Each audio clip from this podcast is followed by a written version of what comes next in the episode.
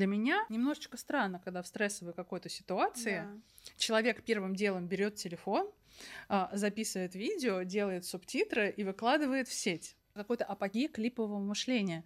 С тобой что-то происходит, и ты автоматически начинаешь воспринимать это как картинку или сюжет. По факту же блогеры продают мечту.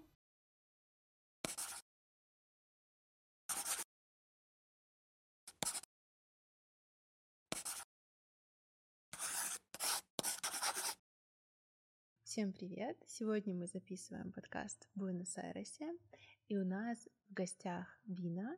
Она клинический психолог и психотерапевт. Привет! Привет, привет.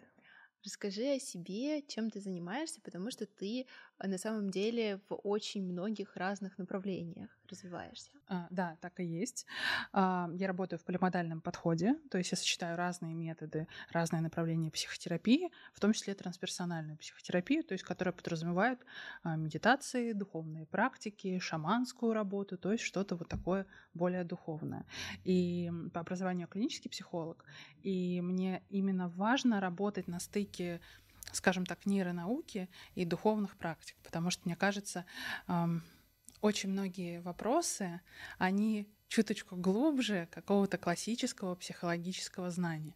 При этом Мгм. это не отменяет того, что какое-то классическое знание работает. Соответственно, я объединяю разные методы в своей работе, в своих программах. Это телесно-ориентированная психотерапия, это гипнотерапия, а, это, это хилинг, метод работы с подсознанием и разное другое, плюс мои наработки. Ты знаешь, то, что мне очень близок твой взгляд, и э, для меня на самом деле всегда, знаешь, был такой большой вопрос, почему много людей, они считают, что вот есть либо классическая психология, либо все остальное. Мгм. Люди даже не очень разбираются, вот просто типа какая-то непонятная эзотерика, либо хорошая классическая психология. Как ты думаешь, почему вообще э, люди не склонны объединять это, э, не склонны искать какие-то параллели, и почему им искренне кажется, что это как бы взаимоисключающие вещи? Знаешь, мне кажется, это очень глубокий вопрос, потому что, э, ну, звучит банально, да, очень глубокий вопрос, так про все можно сказать, потому что это, мне кажется, уже упирается в менталитет, в то, как мы мыслим. Потому что, ну, если задуматься, да, вот наш мир постмодерна и метамодерна — это всегда про объединение чего-то во Мгм. что-то новое, прочтение каких-то новых смыслов. И, по сути, ведь э, когда ты работаешь в каком-то одном направлении, а уж тем более, если это какое-то классическое, доказательное направление, а, ты признан, ты понятен, ты понятен, ну, всем, ты понятен в классическом своем сообществе профессиональном, то есть тебя уважают коллеги, это важно многим. А, Ты понятен гипотетическому клиенту, да, потребителю твоих услуг. Ну и ты сам вообще можешь сказать, кто ты. А, Когда ты начинаешь э, объединять разные подходы, что-то искать, ам, часто это воспринимается как нечто маргинальное на самом деле. Да? Кто такой маргинал вообще по определению? Это же кто-то, кто не может себя определить, Мгм. причислить к какому-то классу. Это не кто-то там плохой, скатившийся и так далее. То есть это нечто среднее, нечто без вот какого-то определенного названия. А, И мне кажется, люди этого боятся, потому что очень удобно, когда ты можешь себя легко идентифицировать э, каким-то направлением. А, Допустим, я психолог, не знаю, я таролог, я астролог, я какой-нибудь там энергопрактик, например. Это понятно людям. Кстати, кажется, Мгм. что понятно. А, и тебе понятно, какие смыслы нести, понятно, что транслировать. А когда а, ты начинаешь все объединять, а, по сути, ты даже где-то становишься непонятным, и, твоя, и задача донести смысл, она становится ну, больше. Это, это Мгм. труднее. И мне кажется, не все способны это выдержать. Плюс вот эта вот тема, про которую я сказала, а, причастность к сообществу. Да, мы стайные животные, мы сегодня, чувствую, будем много про это говорить, Мгм. про стайность и причастность. И когда ты четко в каком-то одном направлении, ты знаешь, кто ты, ты уважаем коллегами. А когда ты выходишь за рамки, когда ты начинаешь расширяться, а, ну, нередко происходит такое, что люди это начинают э, как-то отрицать. Плюс в нашей же стране есть вот этот нюанс, что у нас нет лицензирования и стандартов. Мгм. А, Да. И это а, во многом проблема И во многом, собственно, на мой взгляд, как раз-таки та причина, почему э, помогающая практика, ну назовем даже рынок помогающей практики, он такой непонятный. Потому что образно психолога может стать кто угодно. А, и при этом не гарант, что тот, кто прошел какой-то классический долгий путь, отучился 10 лет, там, может быть, вообще классическое медицинское образование mm-hmm. имеет, что он будет терапевтировать лучше, чем человек, который, например, прошел профпереподготовку и потом какие-то дополнительные курсы. Потому, потому да. что часто это soft skills, да, это да. свой опыт ты лечишь собой, а да, не своими знаниями. Да, я с тобой совершенно согласна, потому что я считаю, что эм, очень много людей, они прям, знаешь, зациклены, чтобы у психолога вот было как можно больше бумажек. Чем больше бумажек, тем лучше. А на самом деле э, всегда есть какой-то твой персональный коннекшн с человеком, и никто не гарантирует то, что с человеком, у которого много дипломов, э, будет какой-то коннекшн с тобой. Э, и также действительно ты очень хорошую фразу сказала, ты лечишь собой, действительно каким-то своим состоянием, э, своим мировоззрением даже в какой-то степени. И очень сложно это гарантировать как результат обучения. То есть ты как бы можешь очень хорошо знать всю теорию, но при этом, вот знаешь, как-то глубинно, хочется сказать, не понимать людей. То есть это все равно какие-то такие вещи э, очень субъективные, которые сложно измерить. И действительно, э, образование это далеко не всегда решающий фактор. А, да, и еще вот про вот эти дипломы, это же тоже такая история. Недавно вступала в одно сообщество эзотерическое, да, как э, связанное с энергетическими практиками. И меня спросили, покажите какие-нибудь дипломы. Я не смогла не шуткануть и говорю, так, вам нужен диплом о том, что я чувствую коннект с Богом. А, ну, мне показалось это странным, потому что, мне кажется, это в нашей стране еще вот есть вот эта вот советская тема, да, без бумажки да, ты букашка, да. и люди вот начинают гнаться за какими-то дипломами, дипломами. Ладно, с психологией еще можно понять, а когда вот, э, допустим, да, какие-то практики, и человек думает, что вот он должен набрать побольше дипломов, а, мне кажется, что если мы говорим про что-то, какую-то работу с тонким миром, ну, это вообще прежде всего твой опыт. Конечно. А, я, например, сейчас на шаманском курсе учусь э, у Елены Веселага, и а, там все упирается в твой опыт. То есть ты не читаешь книжки, тебе просто дали какое-то направление, и дальше ты исследуешь. Угу. Ну, понятно, в классической науке такое невозможно и не нужно. Но да, ты права, что свой опыт очень сильно решает. Ну, например, да, вот э, мы работаем с собой. Например, если у терапевта нет базового чувства безопасности, да, то есть у него этого нет. Ну, вообще хорошо, чтобы было, он же в личную терапию проходит. Mm-hmm. А, у нас есть зеркальные нейроны, mm-hmm. и, то есть мы, мы же можем это объяснять. Объяснить как? А, вот я нахожусь рядом с тобой, ты находишься в моем поле, и через нахождение в моем поле ты подсоединяешься к моей энергетике и наполняешься этими программами безопасности. Можно сказать так. А можно сказать по-другому. У нас в мозге есть зеркальные нейроны, которые да, обучают, да. они есть и у животных. И если э, мы посылаем сигналы о том, что мы чувствуем безопасность, мы доверяем, это наша микромимика, движение, тембр голоса. Человек неосознанно это все считывает. Мы постоянно обрабатываем, обрабатываем информацию. И таким образом он научается через терапевта чувствовать что-то. Ну, можно назвать это энергетической работой для кого-то. Да, на есть... самом деле, знаешь, я э, с тобой соглашусь, что часто э, на самом деле какие-то вещи, которые вроде как приписывают традиционной к эзотерике, они объясняются научно, вот, например, зеркальными нейронами, а, но по-прежнему, как бы, вот знаешь, есть вот эти вот два лагеря. И причем, кстати, когда ты говорила про то, что э, почему так сложно в сознании людей объединяются эзотерика и психология, э, я поняла, что на самом деле еще очень э, важный такой аспект, когда клиент ищет терапевта или какого-то специалиста, который ему поможет. А, обычно у людей, знаешь, вот такая есть в голове установка, допустим, я ищу психолога, вот только психолога, и больше мне никто не нужен. Или наоборот, я ищу только гадалку, и мне никакой психолог не нужен. Mm-hmm. То есть это настолько диссоциировано именно вот в таком общественном сознании, то что а, условно, если ты себя причисляешь кому-то, тебе, в принципе, э, это обеспечивает приток клиентов, которые вот именно этого специалиста и ищут.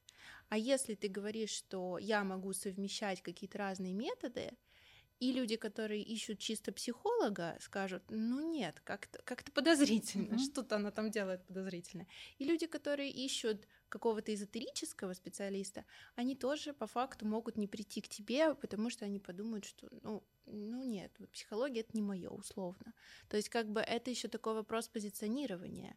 И э, поэтому, мне кажется, специалистам, которые и в одной, и в другой области, им сложнее Сто процентов, сто процентов.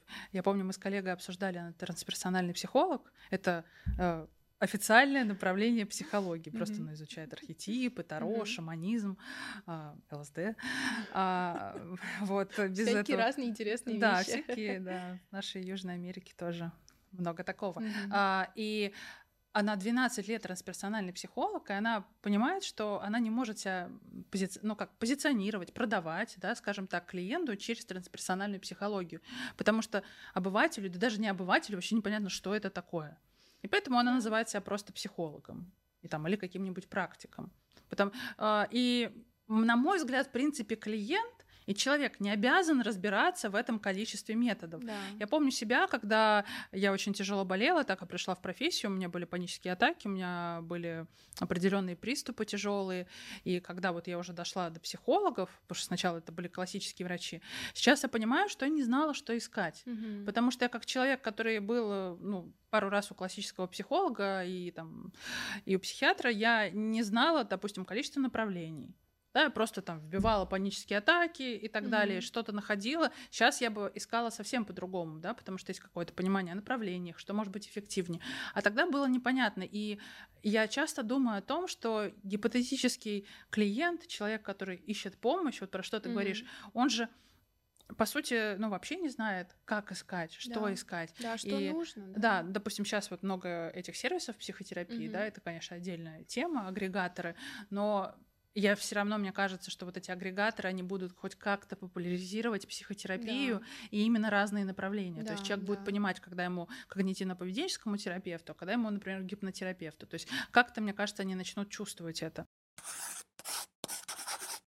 И давай сейчас перейдем к нашей основной теме. Глобально, мне кажется, что уже никто не будет спорить, и все понимают, что очень-очень часто картинка, которую мы видим в социальных сетях, это совершенно не то, что происходит в реальной жизни у конкретного человека.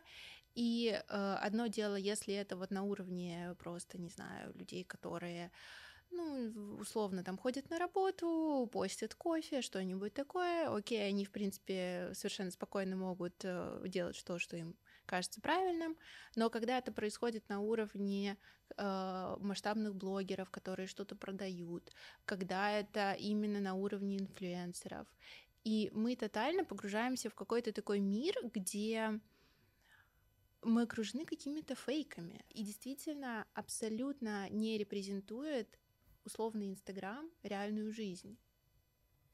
А, ведь если задуматься, Инстаграм же и не обязан показывать реальную жизнь. Да. Да, то есть э, это какое-то зеркало, такое кривое зеркало. Самое большое, что еще может так сильно, наверное, сейчас отражать то, что есть, э, это Инстаграм, не Ютуб. Mm-hmm не Твиттер, я думаю, именно Инстаграм. Я одно время сидела в ТикТоке, пробовала записывать видео, немножко не мой формат, мне проще на час, чем на 15 mm-hmm. секунд. Мне часто попадался такой контент, в принципе, блогеры тоже это делают в Инстаграме. Вот происходит какое-то событие, mm-hmm. и человек плачет. То есть мне попадались видео, когда, например, девочка сидит в ванне, рыдает, записывает видео в этот момент, и фабула такая, что к ней ломится отчим, который там напился mm-hmm. запертую ванну. И вот она сидит и записывает. И мне о- очень много вот всякого такого попадалось. А, и это, ну, конечно, это подростки, это, ну, люди младше 18, mm-hmm. скажем так, да, где-нибудь там 14-15. Mm-hmm. А, и я, помню, решила высказаться, что для меня и как для человека, и как для психотерапевта mm-hmm. немножечко странно, когда в стрессовой какой-то ситуации yeah. человек первым делом берет телефон, записывает видео, делает субтитры и выкладывает в сеть супер контент. Естественно, он набирает гигантские просмотры, потому что это эмоции, люди приходят в соцсети за эмоциями, понятное дело. А, и я помню, видео мое залетело, мое хейтерское видео. А, и люди разделились на два лагеря. Кто-то меня поддержал, а кто-то начал, вы же психолог, почему вы осуждаете людей? Они так проживают эмоции. У меня, как э, у телесно-ориентированного психотерапевта, сразу вопросик, как они проживают эмоции, если вместо того, чтобы реально проживать, например, ужас или еще что-то, человек берет камеру и начинает что-то писать. Да, ну то есть это психологическая защита, это прямое избегание, mm-hmm. что происходит, если это реально стрессовая ситуация, то весь этот стресс, этот травматичный опыт блокируется, подавляется в теле, да. потом где-нибудь выстрелит. Ладно, бог с ним. Но я задумалась э, вот с, об этой точке зрения, что они так проживают это событие. И мне это показалось интересным. Это, может быть, не совсем про наше поколение, вот тех, кто помладше, но то, что мы видим у блогеров, это, мне mm-hmm. кажется, начало вот этого всего. Mm-hmm что, может быть, действительно у них уже психика и восприятие мира у более молодых начинает действительно как-то по-другому проживать эмоции. То mm-hmm. есть это же, мне кажется, какой-то апогей клипового мышления. С тобой что-то происходит, и ты автоматически начинаешь воспринимать это как картинку или сюжет. Ведь э, если возвращаться к Инстаграму, а, к инфлюенсерам и к блогерам, многие люди сейчас делают ремонты в квартирах, не потому, что им нужен ремонт, а они думают, как это сделать, чтобы адаптировать квартиру под съемку контента. Чтобы все было Инстаграма был, да. Да, да, да что, ну, у нас же не просто так есть даже, ну, такие э, метафоры. Инстаграмная квартира, инстаграмная свадьба. О, да, инстаграмная свадьба, да, да именно да, так. Да, да. А, и, и это уже начинает напоминать фильм с Джимом Керри, где он жил своей обычной жизнью, а потом оказалось, что вся жизнь а, да. и даже работа, его поселок да, а, одноэтажной да. Америки это все декорации. Да. А, но это такая фантазия. А тут получается, что человек специально создает всю огромную декорацию вокруг себя. Да. И где здесь жизнь? Знаешь, вот особенно вот в тему вот таких крупных блогеров у меня всегда возникают вопросики, когда сейчас же очень многие блогеры, звезды любят заигрывать с темой осознанности, медитации, духовности, mm-hmm. да, продавать какие-то курсы, э, вот по изменению себя, по самопомощи. Э, ну, слава богу, чаще всего это безобидно, бог с этим. Э, но все равно, конечно, есть вопросики.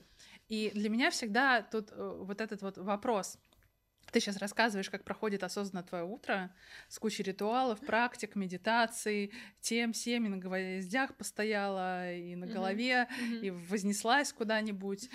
Ритуалов столько, сколько за год у меня не наберется. Но ты успеваешь все это снимать на камеру. При этом ты говоришь, что ты в моменте, ты здесь и сейчас, ты вот это все делаешь осознанно. Mm-hmm. Но ты успеваешь подумать, как поставить камеру, ты ее ставишь. О чем это? То есть э, что-то здесь не так, на мой взгляд. Но проблема mm-hmm. в том, что э, ощущение, что не все это видят, или даже хуже того. Я верю, что люди не такие тупые. А, ощущение, что люди даже и не хотят видеть. Mm-hmm. Как будто бы хотим а, есть, принимать в себя вот эту картинку, которую нам транслируют. И, кстати говоря, я думаю, вот мне сейчас пришло в голову, что это может быть связано в том числе вот с нашим а, вот этим бани миром, который который постоянно изменяется, постоянно что-то происходит. Uh-huh. Это наша новая эпоха новых вызовов, не полной нестабильности. Uh-huh. И вот этот выдуманный мир блогеров, он становится, ну, где-то даже стабильностью, да, не просто да. каждый маркетолог учит, вот почему важны сторисы, да, они дают стабильность. Зритель, подписчик знает, что нужно ждать и это же тоже безопасность. Мы очень любим стабильность. Наш мозг нереально любит стабильность, неважно, это да, хорошее или да. плохое. На самом деле, когда ты говорила, мне еще пришло в голову, что, возможно, это про то, что э, люди вообще любят воспринимать реальность через розовые очки. И им кажется, что вот может быть окружающая реальность и не такая, но мне проще, мне легче думать, что вот э, есть хорошая жизнь, есть вода с лимоном, знаешь, есть вот что-то такое реально стабильное, и что не может никак пошатнуться от какой-то такой обыденной и не очень красивой, может быть, реальности. Пятиэтажки. Да, пятиэтажки Хрущевской. Да, а, по факту же блогеры продают мечту. Я а, как-то у себя на странице говорила про то, что, по сути, а, блогерство, вот этот институт блогерства, этот феномен в Инстаграме особенно, заменяет сериалы, да, потому что у нас по факту изменились медиа не помню кто, если не ошибаюсь, Вальтер Беньямин писал о том, что именно медиа диктуют то, как вообще общество воспринимает мир. Ну, с тех пор, как mm-hmm. медиа появились. Mm-hmm. А, и, соответственно, если раньше, например, как вообще люди узнавали о какой-то шикарной жизни, вот той, которой нет в твоем социальном кругу. Это были сериалы, да, какие-нибудь про богатых, особенно мыльные оперы. Не просто так это вот э, был феномен. Люди mm-hmm. смотрели, подсматривали за этой богатой да. жизнью. Это люди любили всегда. А, дальше может быть, помните, что куча было разных журналов, всегда вот эти рубрики про звезд, кто женился, развелся, да. как живел, э, оделся. Это тоже люди любили. Ну, что еще такое было? Ну, по факту сериалы, газеты, вот эти вот сплетни. А сейчас эти газеты, журналы и мыльные оперы заменяют сторис в Инстаграм. Помимо того, что это вот, как э, мы уже сказали про вот эту вот стабильность, второй момент — это мечта. Угу. Блогер продает гипотетически... Если, смотри, в сериалах а, был феномен именно подсматривания. Да? Человек подсматривает, но себя это именно как раз про розовые очки. То есть он как-то фантазирует, но это настолько от него далеко, сериалы или сплетни про звезд, что он не соотносит себя с ними. Он, скорее всего, смотрит, может быть, где-то мечтает, какая-нибудь история Золушки, девочка думает, ну, может быть, это так возможно, но, в принципе, понимает, что это сказка и далекая mm-hmm. от нее. А, феномен блогерства, он стал другим. Каждый блогер транслирует «я как ты», и ты тоже сможешь. По сути, все, что продается, любой продукт продается именно через то, что если ты это покупаешь, ты становишься на ступеньку или даже на 200 mm-hmm. ближе вот к той жизни, которую я живу. Люди это хотят. То есть это уже не просто розовые очки, а это э, некая покупка кусочка той жизни, которой я хочу жить. Угу. И, понятное дело, дешевле купить, не знаю, курс за 3000 рублей, чем, не знаю, поехать в какой-нибудь клевый отель за X. Ну, чем сильно пройти больше. терапию долго. А, про терапию мы вообще не говорим. Да, это обычно там запрос такого даже и нет у людей. Это как, например, покупка абонемента в фитнес-зал. Да? Ты покупаешь абонемент в фитнес-зал, он лежит, и ты типа на спорте.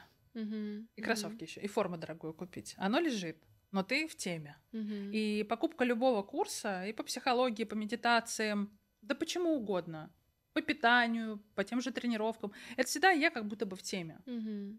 Скажи, пожалуйста, как ты считаешь, какие э, личностные травмы чаще всего скрываются э, за этой красивой картинкой? Ну, начну с самого такого более далекого от всего.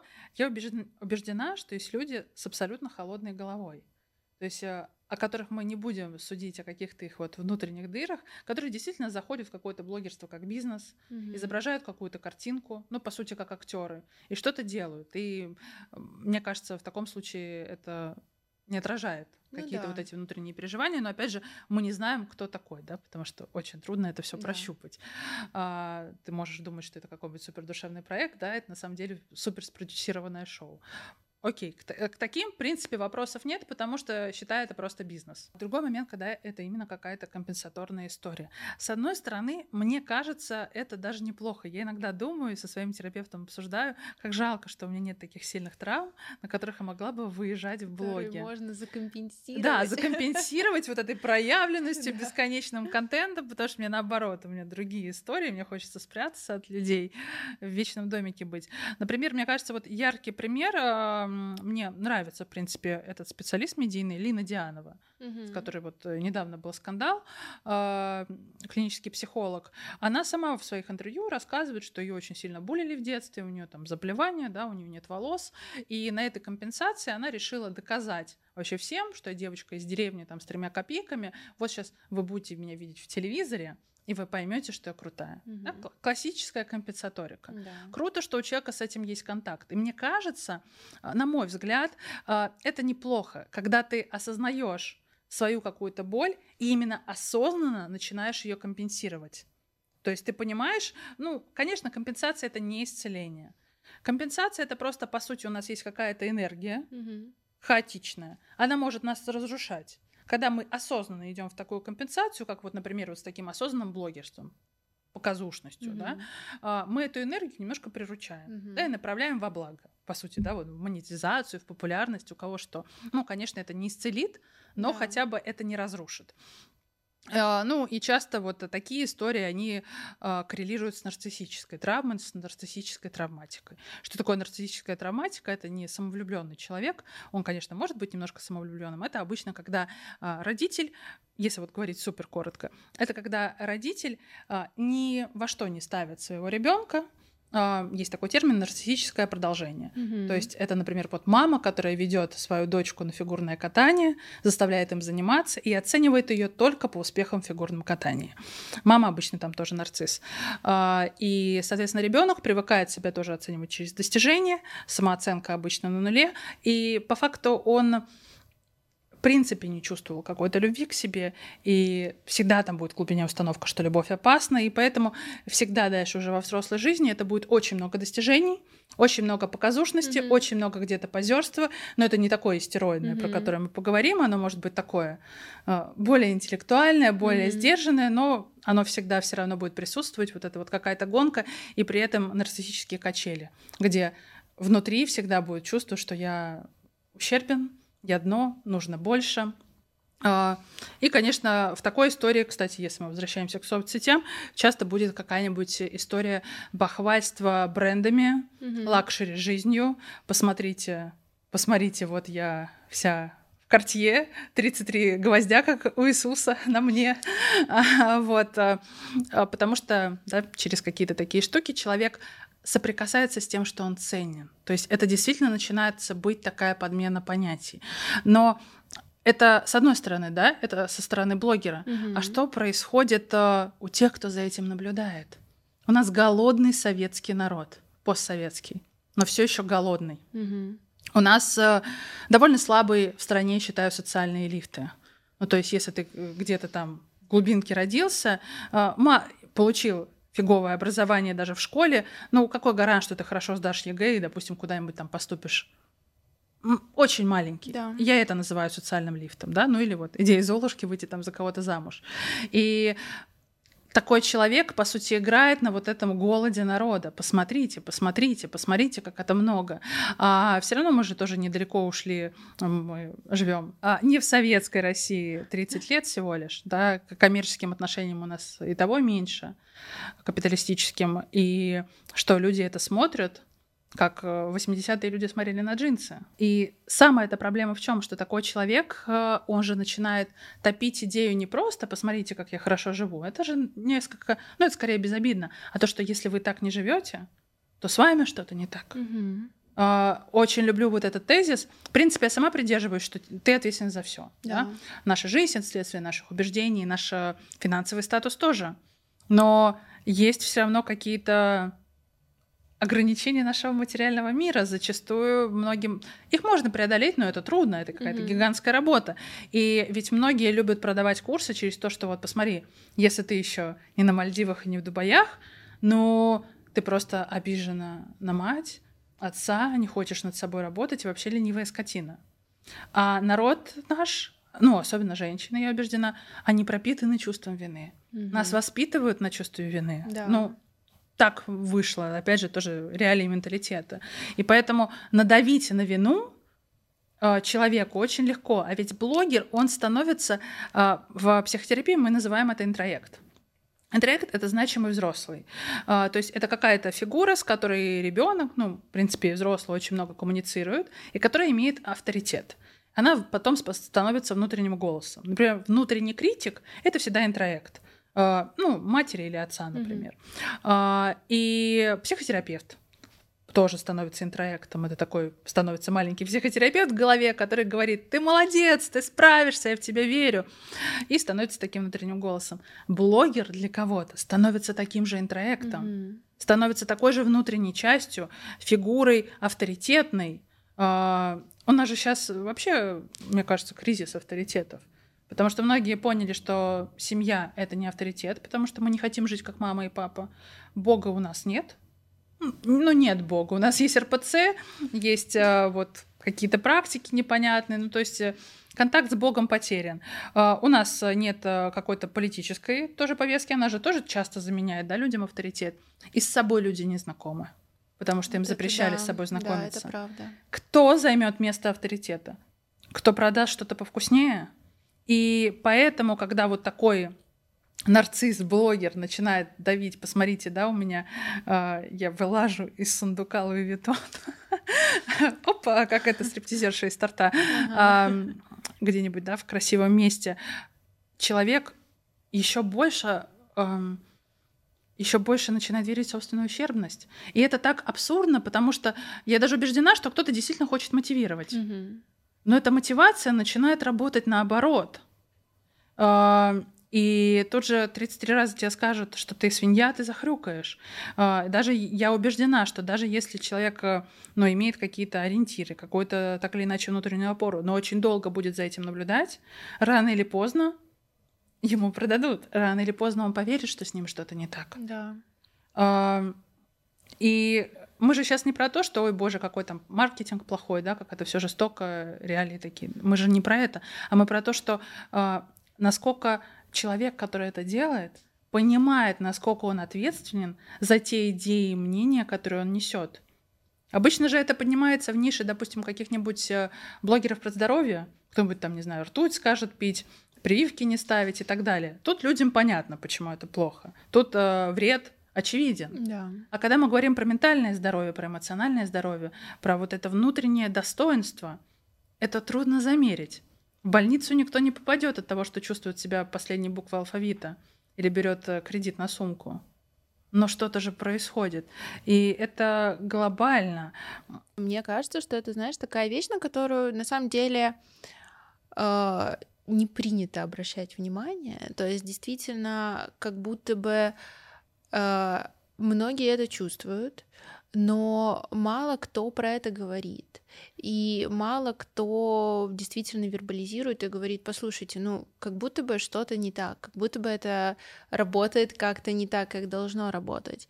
И действительно, большинство блогеров, которые как раз примерно такими вещами и занимаются, э, на любую критику такого рода, они будут отвечать, что, ну, просто вы недостаточно сами, не знаю, недостаточно избавились условно от проблем э, каких-то своих личностных, и поэтому вы вот так вот нас как бы обвиняете. А я просто хорошо живу, я просто хорошо э, все это показываю, и просто я искренне хочу всех мотивировать. И почему вы считаете, что что-то здесь не так? Как раз-таки э, настолько вся эта ситуация нормализуется, что много людей действительно перестают понимать, а, что более правильно и что более неправильно. И им действительно начинает казаться то, что а возможно у меня все плохо, и я недостаточно хороший, а, потому что у меня этого нету. А, ну, навязать чувство вины, повторюсь, очень просто. Да. А, вот ты сейчас описывала, это же очень сильно, да, треугольник Карпмана напоминает. Тут же тоже палка о двух концах. Вот есть блогер, да, своими какими-то тараканами и потребностями, он там несет какие-то вот эти угу. идеи, и он же находит себе условную жертву. Он находит человека, который притягивается на вину, на какую-то низкую самооценку, на какую-то недостаточность. И они в этом тандеме живут, да, это составляет аудиторию. И вот ты говоришь, да, что люди чувствуют, что что-то не так, но не говорят, потому что, да, мне кажется, тут огромная проблема шейминга и того, что вроде бы мы живем а, в обществе, где очень поощряется разные мнения, да, вот модное такое слово аутентичность, да, будь аутентичным, да. тоже это продают курсы по аутентичности. А, круто, можно купить аутентичность, буду себя ценить, буду необычный.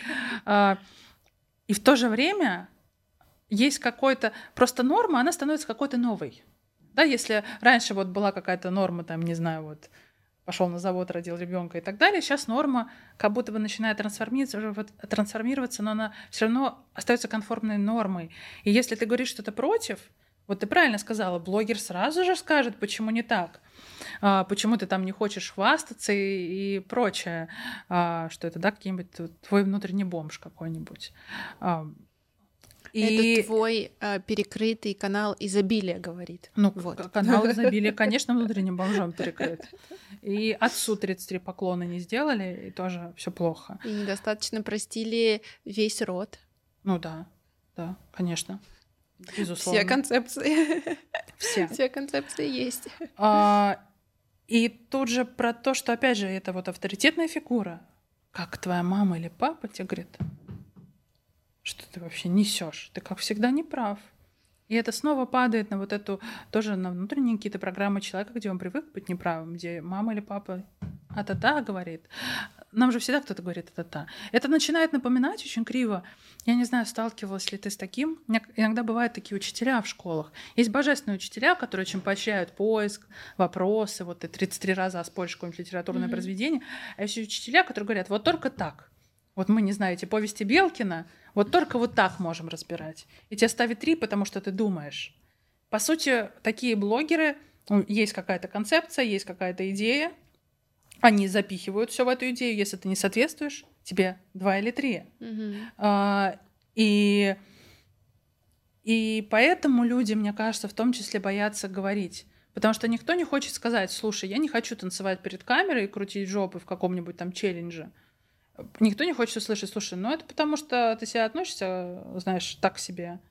На помойке себя нашла, и самооценка у тебя проблемы. Поэтому человек или молчит, или молча делает. Это же вообще ужасно. Это моя любимая тема, как тренинги портят психику. То есть, э, ну, это, конечно, какие-то более жесткие истории, да, там тренинги пикапа, да, например, какие-нибудь э, странные всякие тренинги, это, конечно, не про марафоны, но когда люди действительно очень долго лечатся потом, mm-hmm. потому, потому что, ну, понятно, люди специфичные тоже попадают, да, изначально сломанные, а там, где сломано, ты чуть-чуть надави, когда уже тренинги, да, начинают упоминать деструктивные секты. А, а ты смотришь на блогеров, ты же ничего такого не скажешь. Что? Красивая девочка в купальнике на Мальдивах, какой-то онлайн-курс в Телеграме продает. Но это же не какая-то деструктивная секта. Ну что плохого случится? Ничего. И самое жуткое в этом же всем, еще помимо того, что да, вот люди сравнивают, э, думают, что с ними что-то не так, по факту часто это клиенты психолога или психотерапевта, да, или долгосрочной да. вообще психотерапии. И э, вместо того, чтобы эти же три тысячи, а часто там, да, не три тысячи, и 15, и 50, отнести психологу, любому, они есть на любой кошелек, абсолютно на любой любой психолог, даже, ну, наверное, не очень хороший, он все равно будет полезней какого-то курса. Да, вот люди идут туда. Это безопасно. Я дополню, э, потому что это прям, знаешь, вот то, что я думаю.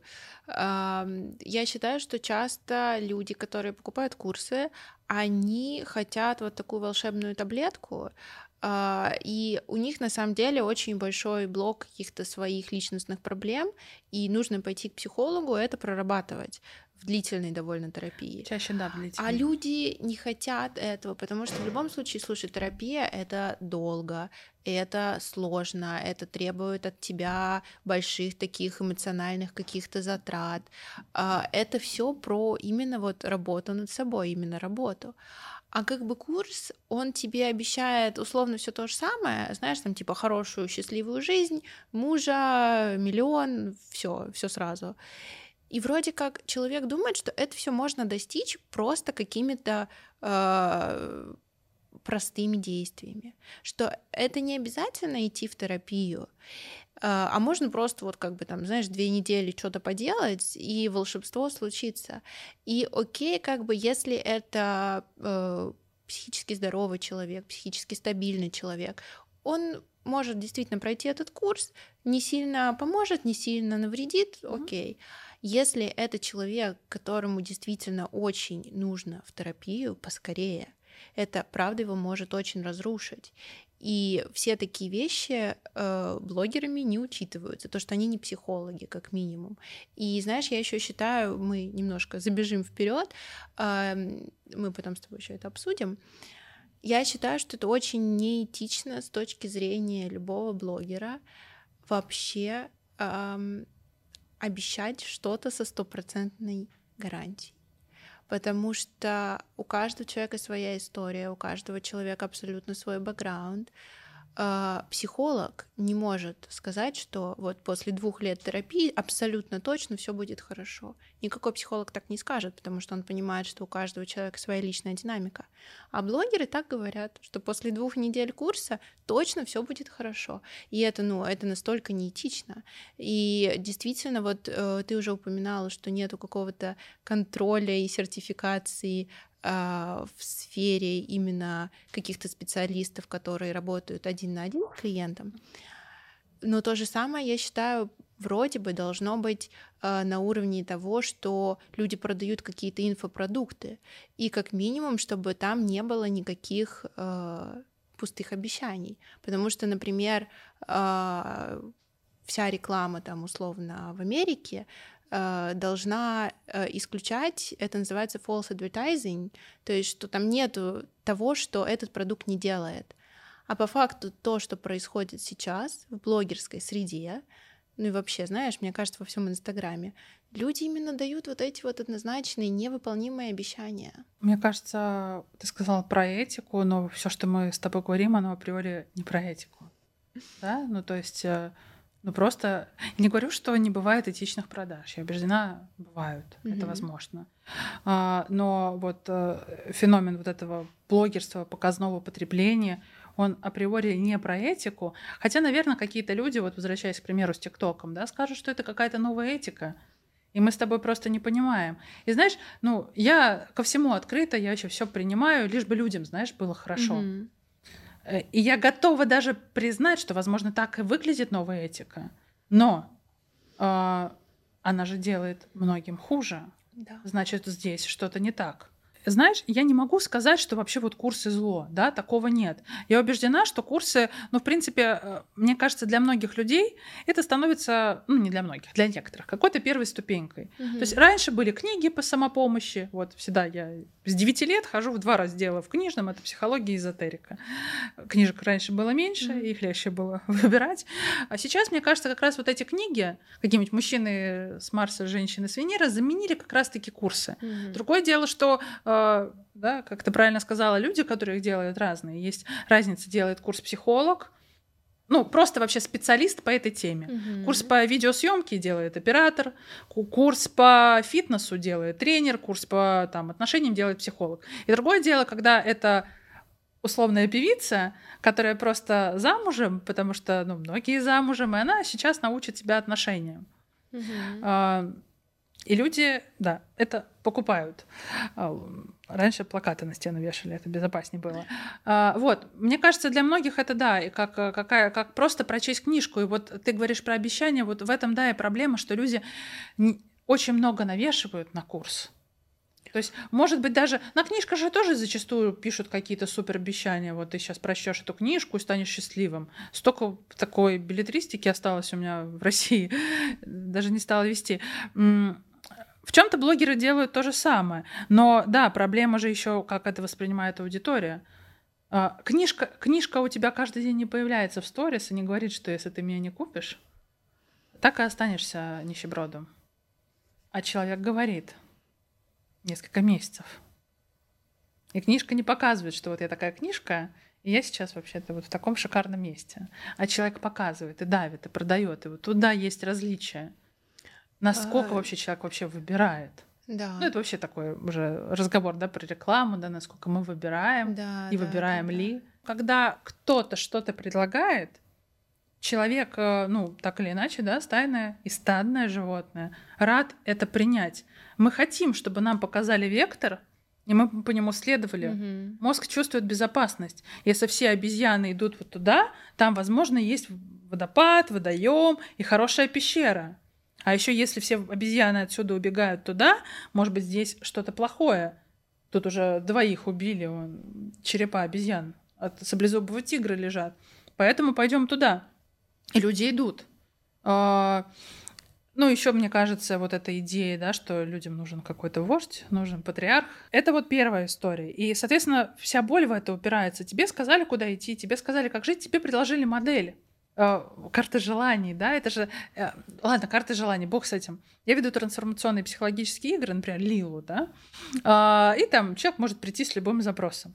Я уже по запросу понимаю, он просто озвучивает ртом про свой какой-нибудь миллион, про какие-нибудь поездки на частном джете. Да ты вчера этого слова не знала, частный джет. Что ты сейчас несешь? И я понимаю, что человек это где-то взял.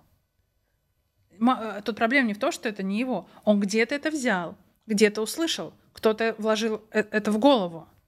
И то есть э, Вот так и начинает строиться продажа. Человек начинает транслировать какие-то новые смыслы э, и доказывать, что тебе это нужно. Я сейчас вот долго, какое-то у меня долгое отступление получилось, потому что весь этот разговор бессмысленен, если не говорить, на что это ложится. А оно ложится на вот эту фрустрацию, на вот эту пустоту, на вот это непонимание, куда идти.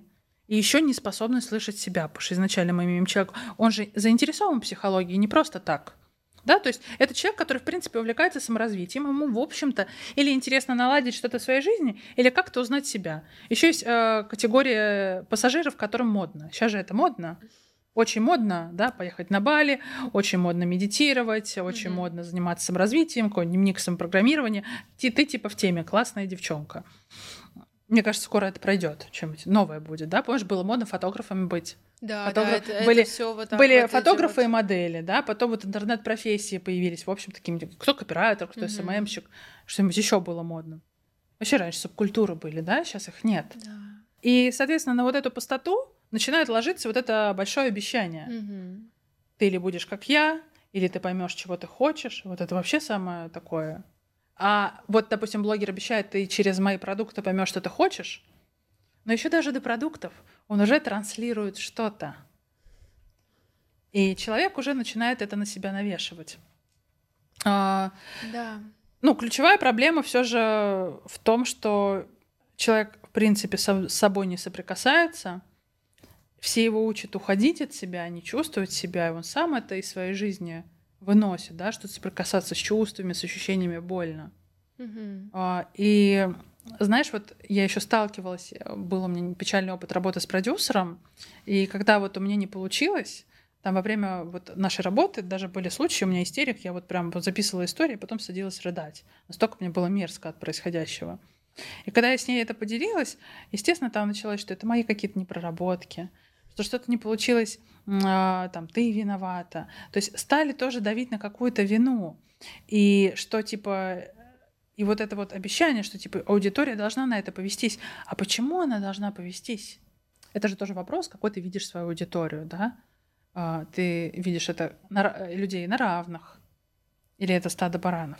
Знаешь, тогда кажется, что а, в глубине люди относятся к аудитории как к стаду баранов. Ну, это тоже mm-hmm. такая нарциссическая история mm-hmm. всегда будет. Это будет нарциссическая история.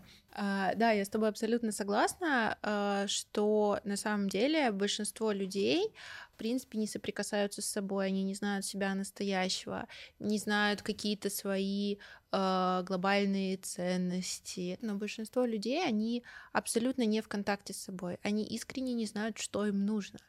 И э, происходит вот это вот прям, знаешь, прямая подмена понятий, что э, вот есть блогер, который выглядит счастливым, и он говорит, я летаю на джете, у меня муж, у меня там какой-то бизнес, и вот видишь, вот я счастливый, у меня это есть. Ты несчастливый, и человек такой, да, действительно, я несчастливый. И блогер такой, и у тебя этого нету. И человек соглашается, что да, этого нету. Все, вот как бы, знаешь, этот коннект произошел. То есть человеку не говорят, что нужно понять, что тебе надо, потому что, знаешь, супер условно, э, может быть, кто-то будет искренне счастлив, э, живя в небольшом городе, на природе, получая не так много денег, занимаясь каким-то своим любимым хобби, которое тоже не приносит каких-то миллионов. Человек будет искренне в этом счастлив. И, и также условно, мне кажется, что сейчас очень сильно э, говорится о том, что обязательно нужен партнер какой-то в жизни, обязательно там муж, жена. Если тоже там у тебя нету, то это ты не прав очень сильно, э, и у тебя какие-то проблемы. А на самом деле все мы максимально разные. И у каждого человека есть свои желания. И самое главное знать эти свои желания. Потому что когда ты не знаешь, и блогер тебе навязывает, что ну просто ты несчастлив, потому что у тебя нету джета, у тебя нету этого, а это может быть вообще не так. А человек действительно идет в это, покупает курс и Uh, знаешь, кстати, забавно Кредит. мне сейчас, да, возможно, даже так. Мне сейчас пришло в голову, что если до этого человек просто страдает и не знает, почему он страдает, а потом человек уже знает, почему он страдает, что конкретно ему не хватает. Ему не хватает конкретной сумки Шанель. И вот если она будет, все сразу станет хорошо. Ну, блин, это ж так не работает. Ну, по сути, получается, что люксовые вещи, они продолжают вот уже в новой такой стезе выполнять свою изначальную функцию, функцию иконической вещи, да, то есть это вещь, куда заложены смыслы, да, сумка Биркин не про саквояж из кожи, да, хотя вообще изначально да, про саквояж из кожи, да, потом что-то что случилось, mm-hmm. да, недавно как раз ушла от нас Джейн Биркин. Да, вот эта вот идея, что не всем нужно богатство, мне кажется, мы сейчас вот э, проживаем вот что-то, что было в 90-е, что-то, что, как мне кажется, было в Америке в 70-х, э, начале 80-х. Вот это, да, культ какого-то успеха. И знаешь, особенно интересно, э, я, я по первому образованию культуролог, и поэтому я очень люблю вот эти все динамики социальные, социально-антропологические наблюдать. А какое-то время назад, допустим, пять лет назад, самый тренд, какой был в саморазвитии, это женщина замужем. Да, это или ведическая женщина, да, я как раз это или хотела сказать веды, да. Да, вот или женщина вот плюс, что-то такое более современное. А, и ты знаешь, а, на мой взгляд, я где-то симпатизирую таким концепциям. На мой взгляд, это было неплохо для русской женщины, но поэтому-то оно и продавало, потому что у нас женщина-товарищ была, у нас мамы пахали, у нас мамы обеспечивали семью. И тут тебе говорят, что ты наконец-то можешь расслабиться. Это, это правда классно. Но потом, конечно же, везде бывают перегибы. Тут на всем рынке случился перегиб. Какой сейчас тренд у всех? Не просто так выстреливают вот а, блогерши. Каждая ведь, неважно, чем она, в саморазвитии, э, в блогинге, в каком-нибудь маркетинге. Всегда вот теперь идея, посмотрите, я эмансипированная женщина. Посмотрите, у меня свое дело, у меня свои бабки, и э, как там у инстасамки, да, песенки поются, да, там mm-hmm. вот про то, что девчонка сама себе заработала, ну, сама сейчас, может. А сейчас, сейчас уже за неё, деньги, да. Уже да, сейчас у нее поменялся тренд. Что-то поменялось, да. Мы не знаем почему. А, но суть в этом это же тоже не просто так. И это, я сейчас не про то, что это социальная тенденция, а про то, что, ну, люди, которые продюсируют такие большие продукты, да, каких-то больших блогеров, они же чувствуют, что в обществе. Потому что концепция ведической женщины и вообще женщины за мужем в российских реалиях с трехкопеечной зарплатой что-то себя не оправдала. Они, они стали разочаровываться, да, получалось, когда женщина уходит с работы и своему Васе говорит, Вася, я теперь тебе здесь готовлю круглосуточно. Вася, я теперь ведическая женщина. Ну или просто женщина плюс, и вообще не работаю, и все ты должен тащить. Вася не соглашался, когда женился на ней 10 лет назад. Он не к этому был готов. Да, семьи стали, стали рушиться, что-то стало происходить, женщины стали оставаться вот в этих ситуациях, как я говорю, когда развод, она не может уйти от абьюзера, потому что жить негде не на что. Хотя еще 15 лет назад она была крутым специалистом. Но вот такая вот идея. И на смену этого пришло то, что приходи ко мне учиться онлайн-профессии, и ты сможешь не зависеть ни от мужа, ни от кого. Ты будешь чувствовать свою ценность, потому что зарабатываешь свои деньги. Ты сильная, независимая женщина, и при этом и женственная, и такая, и сякая.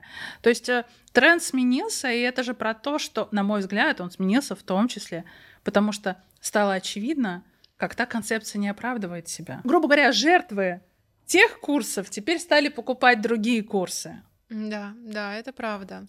И мне кажется, вот действительно такие тренды, они там сменяются раз в, не знаю, Пятилетку. да, где-то лет в пять. Да. Э, посмотрим, что будет еще через пять лет. Очень интересно. Да, какие-то еще э, точно тренды придут. Как ты считаешь, э, как человеку начать э, соприкасаться с какими-то своими истинными желаниями, Э, со своим внутренним я, как раз чтобы человек сам знал, что он хочет. Это такой популярный вопрос, и он всегда кажется таким простым и одновременно трудным, если честно. Ну, первое, я как телесный психолог всегда говорю, что мы идем в тело. А, мне кажется, ну, слово осознанность, оно тоже такое, конечно, заезженное, но про осознанность я имею в виду вот чувствую, что я сейчас чувствую. Ну, то есть я когда здесь сейчас сижу, я чувствую, что я немножечко неудобно сижу, потому что здесь камера, я стараюсь как-то поровнее. Я чувствую, как спина соприкасается со стулом. Я чувствую, как немножечко горло у меня першит, потому что я болела недавно. Я чувствую. Я позволяю себе вот считывать кучу информации со своего вот тела. Насколько, по факту, что я сейчас описала, насколько мне комфортно или некомфортно чисто телесно, да? Ну, где-то вот какой-то уровень mm-hmm. физического дискомфорта. А, Дальше, когда вот мы привыкли вот так себя сканировать, как мне, как я себя в пространстве, в теле ощущаю, мы уже начинаем чувствовать эмоции. Мгм. Ведь самая такая большая проблема, я думаю, каждый психолог скажет, клиент спрашиваешь, как себя чувствуешь, у него хорошо, плохо, норм. Мгм. Хочется матом сейчас еще сказать, есть там еще матные да, категории. А, а это же не так. Да? Или грустно мне, или радостно. А, так как родители не научили, также вот тоже повышать свой эмоциональный интеллект. А, спрашивать себя вообще, что я чувствую. Я не буду сейчас давать 33 практики, там давайте будильник ставить каждый, каждые два часа, да, и задавать себе вопросы, насколько я счастлив, да, это не то. Это мы сделаем на курсе. А, но просто вот хотя бы сканировать тело. Иногда просто перед сном. Вот как мне лежать? Что я хочу? Потому что ведь вот этот вот запрет не чувствовать, не желать, он в том числе телесный, да, потому что все эмоции, все состояния мы проживаем в теле. Поэтому почему бы не начать с этого? Просто тут тоже надо, надо понимать, когда я вот такие охрененные советы даю, очень полезные, это же не про то, что разок или два сделал, да, это должно входить в привычку. Мы же очень сильно живем на автопилоте. И именно на автопилоте а, это- ведь так работают легкие трансовые состояния, да, когда человек, например, да, в каком-то пограничном чем-то, мы можем в голову вложить что угодно. Когда мы живем на автопилоте, мы тоже в таком легком трансовом состоянии. Как мы все листаем ленту сторис или Инстаграм? Но это же реально, мы уже в какой-то вот измененке находимся. И поэтому, что вошло, то вошло. Это автопилот. Автопилот же он тоже не просто так. Автопилот почти всегда это следствие травм. Автопилот это я убегаю ситуации в Мгм. голову или вообще куда-то, да, легкая диссоциация. Поэтому, да, скан- сканировать свое тело вообще, как мне телесно, удобно, неудобно. Это же тоже про то, чтобы, а, если кому-то надо что-то озвучить, это же про границы, да, сказать, допустим, мне неудобно. Вот я сейчас на камеру озвучила, что я не очень удобно сижу. Это же, наверное, не очень. Это, наверное, так не надо делать, это же, наверное, карается. Я озвучила. А, а просто когда мы начинаем вот так вот э, немножко замечать, там, удобно ли мне в теле, не жмет ли я пояс штанов, вкусно ли я покушала или невкусно, мы вдруг начинаем замечать, что я сказал «да», там, где я хотела сказать «нет». Мы вдруг начинаем замечать, что не устраивает, как с тобой общается муж. Мгм. Мы начинаем вдруг замечать, что вообще это все не так, не так окей, как мы привыкли думать. Мгм. И с этим уже надо что-то делать. А вот это вот, вот с этим сталкиваться не хочется. Поэтому мы отключаемся. Хорошая новость, что заметив, что тебе что-то не нравится, ты вместе с тем довольно быстро начнешь замечать, что ты хочешь. Ну, знаешь, иногда я своим клиентам, у меня есть категория клиентов, а, Особенно я замечала, любят клиенты с запросами про предназначение, ненавижу это слово, а, вот эти вот все истории. Они сегодня ко мне пришли, вчера были у регрессолога, завтра пойдут к тарологу, в то же время у них постоянно терапевт есть, да, от которого он гуляет ко мне, еще что-нибудь.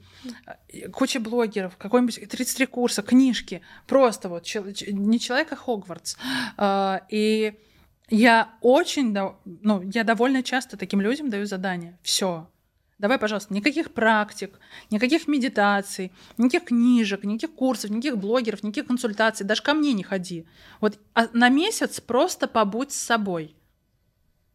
Просто не потребляй саморазв- контент по саморазвитию, ничем не занимайся. Мгм. А это же полная противоположность, да? Кто-то скажет, чтобы найти себя, ты должен сейчас вот совершить вот 100-500 практик, во все погрузиться, да, какие-то моменты жизни. Это должно на что-то наслаиваться. Но зачастую вот остаться без всех этих историй, это может стать вот этим э, ключиком к открытию внутренней дверки. И, ну, конечно, тут нужна смелость. Я всегда за это топлю, что, ну, да, мы можем видеть что-то разное, что-то нам может не, не понравиться. И тут уже про то, насколько сострадательны мы можем быть к себе.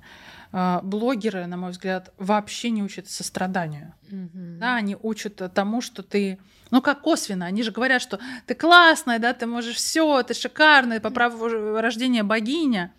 Стоп, но если сейчас что-то не так, значит, что-то с богиней не так. Да, и мы начинаем корить себя. А страдание это про то, что ты обнаруживаешь, даже если условный дефект, ты, окей, это есть во мне. Может быть, по каким-то причинам, потому что, да, кто-то меня разрушил, кто-то мне сделал больно. Может быть, потому что ну, я не хочу с этим что-то делать. А может, мне вообще нравится. Мгм. Может, мне нравится моя нарциссическая травма. Прекрасно.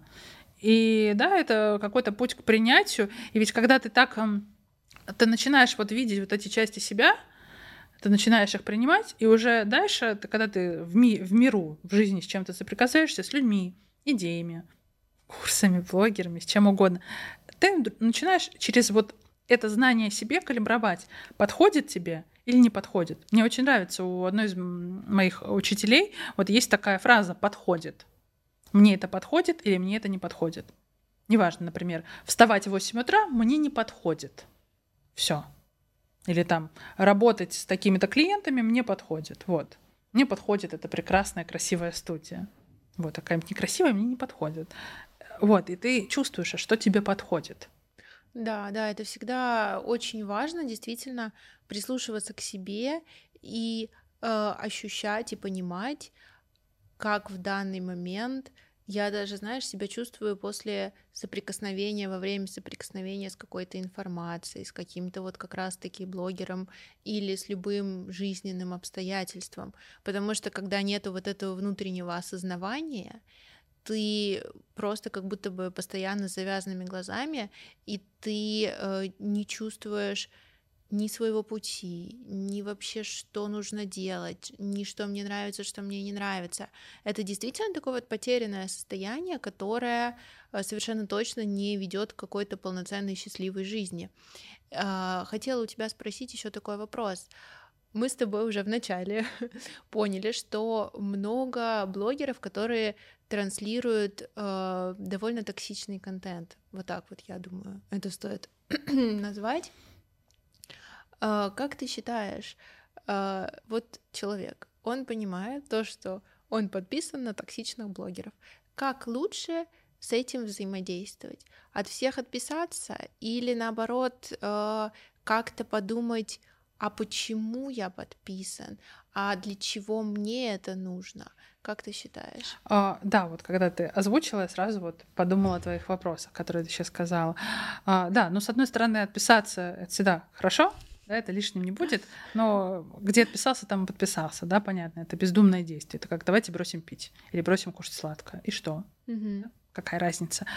А, мне кажется, я бы, знаешь, из чего пошла?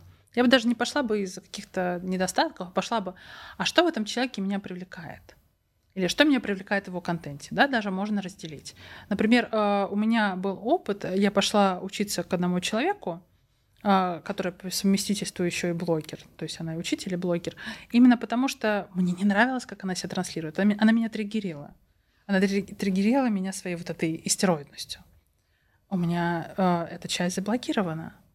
И то есть, э, соответственно, задав себе вопросы, я поняла, почему там я ее смотрела. Мы же часто смотрим тех, кто нас бесит. Кстати говоря, да, есть такой интересный mm-hmm. феномен. Можем смотреть и беситься, и продолжать смотреть. И, соответственно, дальше, да, вот это хорошая точка точка, от которой вот дальше можно куда-то плясать. Вот ты понимаешь, что, например, вот тебе что-то нравится в этом человеке, а, или наоборот, что-то не нравится. И поэтому ты смотришь. Mm-hmm. Да, и подумать, а как это проявлено во мне? Или в какие моменты жизни это проявлено во мне? Или окей, если я хочу быть похожим, а, хороший вопрос пойти через какую потребность я закрываю. Mm-hmm. Да, например, потребность любви, потребность безопасности, потребность принятия, а, потребность в восхищении. Да, вот можно прям задать себе вопрос. Вот если у меня это будет, какую внутреннюю потребность закрываю? Позадавать себе этот вопрос лучше почаще. Mm-hmm. Потому что сначала ты скажешь что-нибудь из головы, можно прям набросать пять потребностей, которые, да, я закрываю. А, вот так. И уже потом можно отписаться. Понятно, а, да. Ну, я, я считаю, если контент токсичен, если человек э, не имеет достаточно внутренней опоры, зачем? Да, зачем раскачивать лодку? В принципе, давай еще вот так вот э, поясним, э, что, наверное, самым основным таким фактором, стоит тебе смотреть какого-то конкретного блогера или нет, должно быть ощущение, как ты себя чувствуешь именно вот во время просмотра. То есть, если а, ты начинаешь чувствовать себя недостаточно хорошим, недостаточно красивым, недостаточно успешным, если потом у тебя такое какое-то депрессивное состояние начинается, неверие в себя, я думаю, что как раз в такие моменты можно отписываться смело. Замечательный чек-лист. Нет, серьезно, да, вот, по-моему, ты супер сейчас перечислила. По сути, это те же правила, как с токсичной подружкой. Да, как определить, что твоя подружка говнюшка. Вот именно по вот этим вот признакам. Ты Мгм. себя чувствуешь какой-то недостаточный после встречи с ней. Мгм. Вот ровно то же правило можно применить на а, любой контент. Мгм. А, блогера в Инстаграме, Ютуб, что угодно. Да, да, вот тут даже добавить Мгм. нечего. Вот если человек ведет свою страницу, как ему оптимально вести эту страницу, чтобы не, ам, ну, условно, не триггерить никого. Хотя это тоже такой момент, все равно ты кого-то будешь триггерить. Но, может быть, чтобы хотя бы осознанно этого не делать. Как человеку проявляться экологично? Слушай, ну это же, по сути, наше же поведение очень похоже на поведение в жизни. Скорее всего, вот эти вот люди, которые строчат комментарии, ну, знаешь, всякие ужасные комментарии, это же эти тети, которые «Куда ты пошла там? Это моя очередь не занимать!» Это же они, Наверное. скорее всего. Ну или, как, ну, может быть, конечно, это как супергерои, это в жизни их не заметить, а в интернете до гадости пишут. Мне кажется, а, зачастую поведение в интернете, оно похоже в жизни. Просто оно может э, быть в интернете более гротескным. Да, ну, то есть девочка, которая выкладывает свои покупки вот так вот э, на обозрение, посмотрите, какая богачка, может быть, в жизни так не делает, э, да, и может быть, она может быть какая-то забитая, но где-то же эта часть ее личности проявляется. Мгм. Да, ну, например, да, э, какое-то там желание восхищения в каком-то межличностном общении, скорее всего, это есть. Мгм. Соответственно, мне кажется, когда ты в жизни экологичен, то ты в интернете будешь экологичен. Ну, относительно. Слушай, экологичность это относительное понятие, Ну, да? понятно. Опять же, что одному хорошо, то, то другому. Тут же тоже есть разница. Это личный блог, да, или это блог эксперта и каких-то там продаж. А, Это же, ну, опять же, мне кажется, это снова упирается в эту. Что для Да. тебя нормально? Да, нормально, даже если мы берем там не то, что эксперты в какие-нибудь компании, да, вот товары продают, да, э, над чем тебе нормально постебаться ради рекламы, да, например, э, над чем тебе нормально пошутить. А, Мне кажется, ну это такое сейчас старперское скажу, в интернете мы очень привыкли нести ответственность за свои слова. А, Ну, ты можешь как угодно кого оскорбить по религиозному, национальному признаку, еще как-то, и тебе ничего за это не будет. Мне кажется, путь к экологии — это вот опять же относиться как в жизни. То есть ты готов ли ты это сказать? Вот тебя смотрит 100 человек в сторис. Вот если бы 100 человек перед тобой стоял, ты бы готов был это сказать? Но с другой стороны, я же сейчас, и мне кажется, даже твой вопрос это включает, я оперирую какими-то старыми понятиями.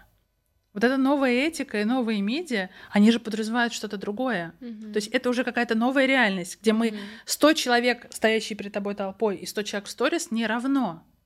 Я часто так вдохновляю, кстати, людей, которые ко мне приходят на тему а, ну вот, развития блога, продвижения себя, ну там, ну как, Мгм. начинающие специалисты, в общем. Я их вдохновляю так, представь, перед тобой 30 человек стоит. Вот ты говоришь, охват 30, мало. А представь, 30 человек тебя слушает. Это же так круто. Много. Да. И для нас, для более старшего поколения, такая метафора заходит. Это восхищает. Но мне кажется, у тех, кто помладше, кто вырос вот в этой медийности, Мгм. кто вырос в том, что вся твоя жизнь транслируется, что ты из маминой вагины вылазил, и папа вел прямой эфир, а, это воспринимается совсем по-другому. Мгм. Знаешь, э, как будто бы ведь я, я не знаю, э, вот по себе скажу, проще выступить э, перед огромной, на огромной сцене, где ты не видишь людей, чем перед десятью. Потому что там это абстрактная масса, а 10 это конкретные 10 человек. Мгм. И вот мне кажется, у людей вот тоже вот наступает вот этот момент, что вот эта аудитория становится абстрактной массой. Ты не видишь э, в них человека, Мгм. маньяк. Да? М, Ждешь, если встречаешь маньяка, надо про себя много рассказать, чтобы он увидел в тебе личность, а не мясо. Полезный совет. Да, полезный совет. Вот. Ага, Э, Что у тебя лечение, семья, и ага, тогда он переключается. До этого ты Ага. кукла. ага, Вот. Вот, интересно. вот тут, мне кажется, что-то, может быть, такое же работает. И Да, да, ты знаешь, вот э, на самом деле я очень согласна с этим моментом, что часто как будто бы блогеры э, просто обезличивают, можно сказать, людей, которые их смотрят, и поэтому они начинают э, делать какие-то неэкологичные вещи, какие-то, знаешь, там совсем неэкологичные продажи или что-то такое, а, потому что они даже не думают, что, ну, это каждый какой-то отдельный человек, и причем этот человек, который на тебя подписан, ты ему чем-то интересен, зачем э, обманывать его доверие, зачем нужно э, ему внушать то, что ты плохой. С одной стороны, конечно, да, тебе там придет лишние пять тысяч рублей, а у человека будут проблемы с психикой. И вот как бы вот знаешь, когда ты начинаешь с этой стороны об этом думать, что все-таки э, нужно какие-то правильные... Знаешь, у меня такой идеалистический взгляд, и поэтому я считаю, что нужно распространять, если у тебя э, какая-то аудитория, даже маленькая, э, очень важно распространять какие-то экологичные ценности. Знаешь, все равно вот эти базовые человеческие ценности, они же ну, не меняются, они одинаковые. А, любовь, доброту, что-то такое. И вот если ты, в принципе, распространяешь это, а, то ты молодец. Но ведь каждый блогер миллионник. Примерно такие ценности и несет, довольно вечные. Там любовь, семья, реализация, свобода. Тут видишь, как это, какую форму примет. Слушай, это как с топором, да? Топором можно дом да. построить, можно старуху. Да, это правда. Да, ну понятно, что это, знаешь, мне кажется, такого прям одного универсального э, инструмента нету, и абсолютно одни и те же вещи могут быть и хорошими, и плохими, но все равно, мне кажется, если э, блогер, миллионник, который вот это все говорит, если он это говорит, э, как это сказать? Если он это говорит искренне, он не будет проводить какие-то там жесткие продажи.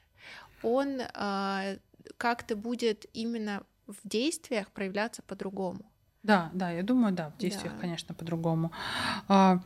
А, мне кажется, не все осознают, что, а, будучи блогером, даже там средней какой-нибудь руки, по сути, ты медиа. Возможно, тебя смотрят больше, чем какая-нибудь там газета где-нибудь там далеко-далеко, да, в маленьком городке, у тебя больше аудитория, mm-hmm. да, и, соответственно, ты вот несешь ответственность. У нас даже вроде в России же закон какой-то принимался, да, что большие блогеры начинают приравниваться к медиа, поэтому да, с них спрос. Такое. А, в чем-то это хорошо, да, у нас, правда, для другого, судя по всему, делалось, но это неплохо. А, это же вот тоже про институт репутации, да, я так понимаю, на Западе, в Америке вот есть вот эта культура отмены. Да. В России ее нет. У нас зашкварился, и человек, э, и все простили и забыли зашкварился, и все наоборот э, заинтересовали, да, знаешь, да. там пересмотрели 10 раз, очень порадовались, как кто-то что-то не то сказал, и наоборот, угу. тебе еще больше людей пришло. Условно. Да, у, у нас нет отмены. Угу. Ведь, э, ну, многие говорят, да, что культура отмены в Америке это жестко, что там с Джонни Деппом, да, с Джон Роулинг было. Да, да. А, с другой стороны, это как раз такие критерии вот этого общества, которые диктуют, какой контент хочет потреблять. Диктуют не рублем и охватами, как mm-hmm. у нас считается, а каким-то общественным резонансом. Потому что у нас, ну, у нас будет общественный резонанс на какие-нибудь, ну, действительно, вещи, там, противоречащие УК РФ, да, там, насилие над животными, еще что-то. А, но вот, например, да, у нас же есть какие-то истории, когда вот всякие вот эти девушки, блогерши крупные, там с животными что-нибудь, какие-нибудь там съемки, mm-hmm. там с тигрятами, вот какие-то такие вот. Не раз, по-моему, такое было. Ну, Но никто же от них не отписывается, да, никто их не отменяет. Да, да. На Западе их бы уже бы отменили за жестокое обращение да. с животными. Да, у нас это как-то все, знаешь, очень быстро все прошло. Там э, телеграм-каналы написали, что угу. вот она какая плохая, всё. и все таки ну, окей, да. И это же снова мне кажется, все, что мы обсуждаем, оно куда глобальнее Инстаграма или э, психологических травм. Это же, опять же, про ментальность нашего человека. Да. Что, ну, типа, ну, закон, ну, обидели, ну, что такого? Да, вот э, я сейчас живу в Аргентине, и тут супердемократия, тут принято, чтобы люди выходили на митинги, не санкцион... ну, может, санкцион... на любые сборища и высказывать свое мнение. А русскому человеку это так странно, что ты можешь пойти обжаловать какой-нибудь документ, сказать, что государство это не право, мне это не нравится, что ты можешь высказать свое мнение. И у нас, соответственно, люди даже не идут вот связываться, mm-hmm. там что-то обжаловать. А здесь это нормально. Mm-hmm. Тебе даже по головке за это погладят. А мы привыкли, что нет, с нами поступили плохо, мы это едим. И поэтому вот, вот все, что мы говорим, на мой взгляд, даже политично, по сути, получается. Угу. Потому что, ну вот, да, нет э, института репутации, нет института отмены. Это можно продлить на очень разные аспекты жизни. Да, и это так и происходит. И э, я считаю, что на самом деле, знаешь, в принципе, конечно, в курсах много проблем, и в блогерах, которые э, рассказывают про успешный успех, в этом много минусов, в этом много проблем. Но с другой стороны, я считаю, ты знаешь, все равно это все в каких-то, может быть, не всегда правильных, корректных формах популяризирует психологию. Да. Э, и, в принципе, за там последние, наверное, лет семь намного больше возрос интерес к психологии. Даже вот действительно, как ты упомянула, то, что часто курс — это первая ступенька. То есть сначала человек купит курс, потом он подумает, что, ну, а может быть мне пойти на терапию, может быть мне еще что-то сделать. И действительно это, ну, вот так вот, наверное, если посмотреть на перспективу, в этом есть свой смысл, и в этом есть э, правильный такой момент, что все равно большинство людей, которые интересуются даже любыми курсами, любым псевдосаморазвитием, все равно у них появляется возможность узнать больше в этой сфере. Я вот, наверное, этим как раз хочу подытожить наш разговор, mm. что, конечно, есть свои моменты, э, которые неправильные. Как тренд, э, это все хорошо. Да, да, я с тобой согласна, потому что даже с теми же медитациями медитирую 15 лет, и раньше это, ты говоришь, что ты медитируешь, людям кажется, что ты какие-то станистские обряды делаешь. Для них вот реально это было равно, да, или ты сидишь в позе лотоса. Mm-hmm. Сейчас сказать, что ты медитируешь, это абсолютная норма. Да, да. И это поражает, потому что еще там, не знаю, лет 7 назад было по-другому. Да. да. Я прям с тобой могу подтвердить сто процентов, потому что я тоже медитирую уже, наверное, лет 8, что-то такое. И раньше это всегда было не понято. Да, да, абсолютно.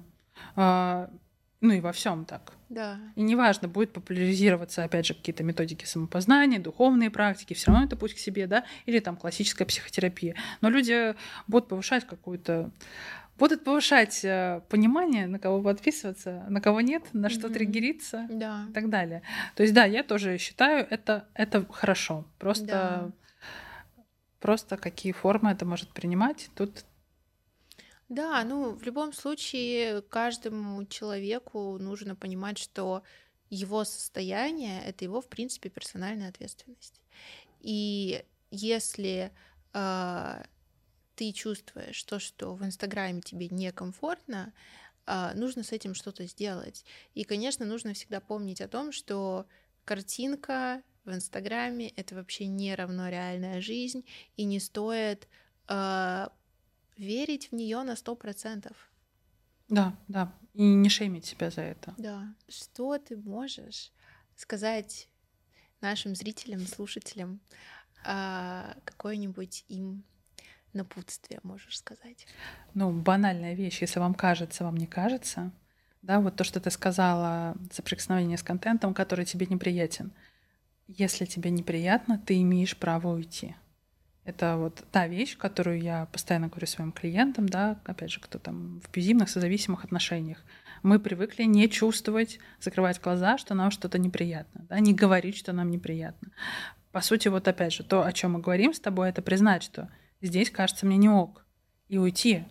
Даже если все подписаны на этого человека, даже если все говорят, что вот нужно так жить, нужно так мечтать, признать, что мне это не подходит, и от того, что мне это не подходит, я не становлюсь хуже. Mm-hmm. И таким образом ты начнешь понимать вообще, чего я хочу. И вообще жить какую-то реальную жизнь, потому что, да, перестать... Конечно, это такой естественный механизм, что мы себя сравниваем с кем-то а, и сравниваем себя с блогерами, но вот это, да, золотые слова, я тоже постоянно говорю клиентам, участников тренингов, что то, что вам показывают, это картинка — она с реальностью ничего может не иметь общего. Вот, вот это правда очень важно себе напоминать. Да.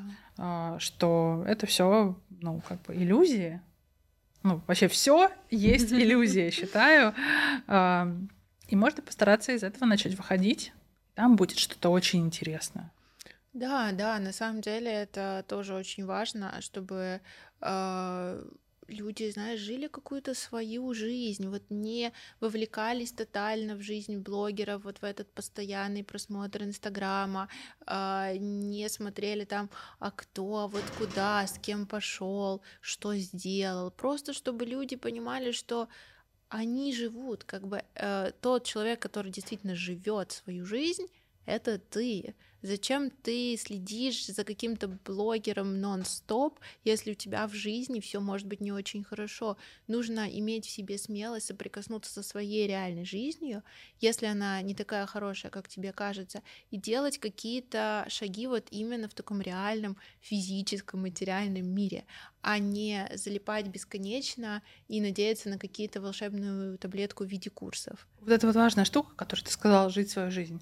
Uh, у многих ассоциаций, благодаря Инстаграму, жить свою жизнь, это значит вот uh, путешествовать по всему миру, жить, жить какую-то там Бали, яркую, да, да. супер жизнь.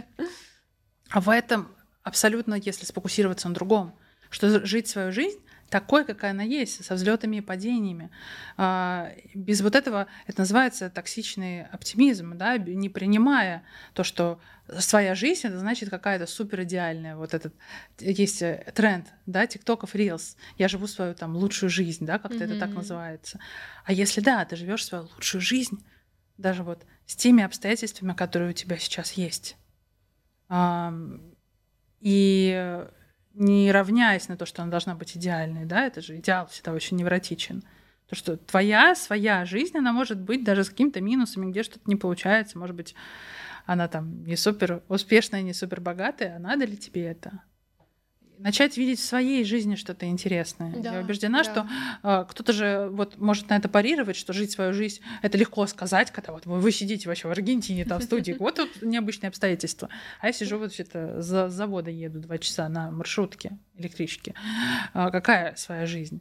Но увидеть прелесть в любой жизни — она есть в абсолютно любой, потому что если мы не можем радоваться тому, что есть сейчас, и увидеть в этом ценность, когда у нас э, по каким-то обстоятельствам станет чего-то больше, э, нейронных связей радоваться у нас не прибавится. Да, да, конечно, потому что, э, знаешь, это такой, это глобальный вопрос, который мы сейчас в самом конце затрагиваем, но ведь действительно есть очень большое количество людей, у которых много денег, при этом они тотально несчастливы, они живут в депрессии. То есть вот эта вот твоя способность быть счастливым, да, она зависит от обстоятельств, но она далеко не полностью зависит от обстоятельств. И если даже в своей жизни, вот именно такой, какая она есть сейчас, ты чувствуешь красоту этой жизни, ты чувствуешь какое-то удовольствие каждый день, ты замечаешь мелочи, там, допустим, просто голубое небо, а, весенний воздух условно, ты начинаешь вот именно ощущать вот это вот счастье, и это не то, что какое-то отдаленное счастье, то, что много людей думают, что вот там куплю квартиру, перееду mm-hmm. в другую страну, вот тогда, тогда будет счастье. Нет, если у тебя нет счастья здесь и сейчас, ты его вообще не чувствуешь, и ты тотально несчастлив, это значит, что ты в любых обстоятельствах будешь несчастлив. Я согласна, да, полностью согласна. Давай тогда на этом завершим. Спасибо тебе большое, что ты пришла. А, мне было очень интересно, мы очень много таких глубоких тем затронули. И я думаю, что, знаешь, мы на самом деле очень много именно важных тем обсудили, которые помогут нашим слушателям, зрителям на какие-то банальные повседневные вещи посмотреть, может быть, с другой стороны. Да, мне тоже было очень приятно пообщаться. Действительно, темы прям потрясающие. Мне кажется, о них мало говорят. Да. Поэтому спасибо за инициацию такого глубокого разговора. Очень было классно. Спасибо, спасибо тебе.